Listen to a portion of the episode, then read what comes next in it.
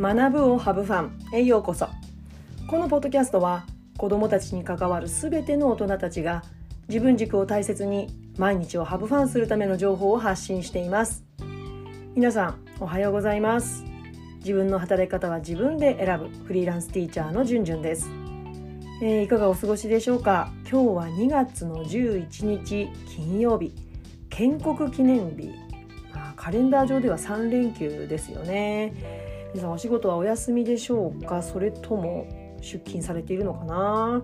まあ、出勤されている方もそうでない方も本当に学年末ねもうますますいろんな仕事が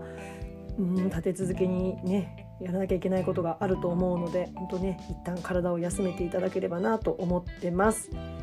えー、今日のテーマなんですけれども成功談より失敗談が聞きたかったっていうテーマでお話をしていきます。まあ、このねテーマを取り上げたわけなんですけどあの実は先日ね視聴者の方から頂いた感想の中に本当ありがとうございます本当に感想いただけて嬉しいです。あのじゅんじゅんさんのねあの私のこの発信の中でねあの過去のものの考え方見方が偏っていたっていう言葉を聞いてあの自分の思考パターンに気づくことができましたっていう内容の感想をいただいたんですよ。あの当にありがたいなと思うんですね。で私こうやってね自分の頭の中にあることをま言語化してね本当にある意味さらし出しさらしさらけ出してるっていうのはまあもちろんそれが楽しいっていう面もありますしただやっぱりね聞いてくださる誰かの役に一人でも誰かのためになれたらなっていう思いがやっぱりあるんですよね。だからこうやって感想いただくことができて本当に幸せだなって思っていますありがとうございますあの私もいろんなポッドキャストとかねあの YouTube とか、まあ、見たり聞いたりするんですけどももう思いはいっぱいあってもやっぱりコメント書くところまでなかなかいけなかったりすることって多いじゃないですか。だからこそやっぱりねそういう自分のこうやってることもあるので本当いただけるっていうのはありがたいなと思ってます。で、まあ、自分の思考癖なんですけどね、まあ、渦中にいる時思考癖があるその渦中ってやっぱりなかなか客観視できないですよね。もう気づけないですよ。ただ私が気づいたのは、まあ、その癖によってね自分が苦しんでいたっていう事実に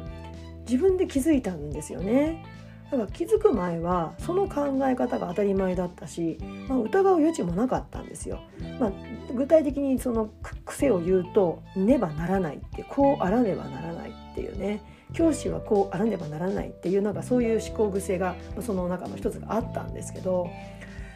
まあだからこれをね直すっていうか癖に気づく方法として、まあ、私みたいにあれなんかこれ自分苦しんでるなって気づく人もいるだろうし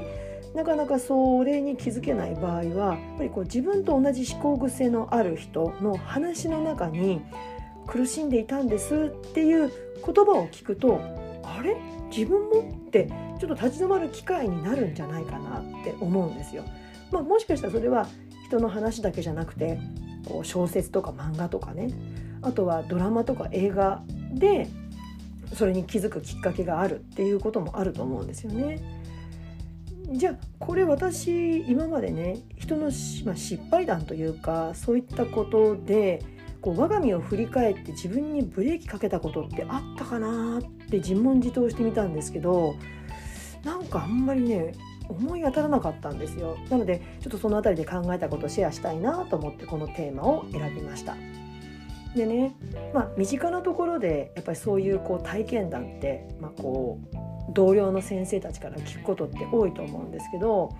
でもね放課後のね職員室に本当ゆとりがないとか時間がなくなってからやっぱりもうねひたすら教室で仕事して職員室戻ったらはい帰るっていうようなことも自分もねしてきたんですけども、まあ、唯一ね学年会とかそういったところでこうちょっとエピソードを交換することはあったと思うんですけど、まあ、なかなかね私が初任時代の頃みたいに先輩の先生の過去の体験を聞くとか、まあ、そういう話す機会って本当なくなったなって思うんです。でじゃあなんでなくなっちゃったのかなと思うともちろん忙しさもあるんですけどただそれだけじゃなくてねやっぱりこう若手の先生方のね SNS 上での発言の中にこうねそういった体験談とかを聞くのが嫌だとか迷惑っていうようなことがね結構取り上げられるようになって、まあ、その時にはもう私もベテランと言われる世代に入っていたのでやっぱ話題にしづらくなっていたんですよね。うん確かに私もね思い起こせば20代30代の頃に先輩の先生たちの放課後の話の中でいやちょっと勘弁してくれっていうような記憶がねあるのはぱね私ね私の場合は成功談だったんですよ。あのー、さっきも言ったけど私あんまり人の失敗談先輩の失敗談を聞いた記憶がないんですね。あのー、勘違いして飛び箱買っちゃって先輩から叱られたとかなんか体育館のねあの高いところから子供たちになんか飛び込んでいいよみたいなことをやって別に怪我人なかったからよかったんだけどなんだかそういう人とことを子供は喜んだけど後から考えたらちょっと先輩に叱られるみたいなことをしちゃったんだみたいなことをね笑って話す先生がいたりもしたんですけどもまあそれは失敗談というよりは、まあ、武勇伝のジャンルに入るのかな。なんかそれをこう面白おかしく話してくれる先生がいたので、まあ、それはそれで楽しかったんですけどいわゆる失敗談っていうものを聞いた記憶がないんですね。だやっぱり皆さんね成功談を話されることが多かったんですよ。まあ、トラね、まあ、やっぱり自分の失敗をあからさまにするのってやっぱ抵抗ある方多いですよね。だって授業うん、普通の授業を見られるのが嫌だっていう人もいるからねだから難しいと思うんですけどでもねやっぱりね自慢話とか武勇伝ってやっぱしんどいんですよね。自分が辛い時に人の成功談聞くのって辛いじゃないですか。分かってるけど今自分しんどいから聞けないってのありますよね。私経験の浅い頃に知りたかったことってやっぱり今振り返るとノウハウだったんですよね。まあ、ノウハウだけじゃやっぱりやっていけないってことはもちろんあるんだけどでも本当に明日の授業に困ってたから明日の子供との関係づくりに困っていたのでどうやったらうまくいくのか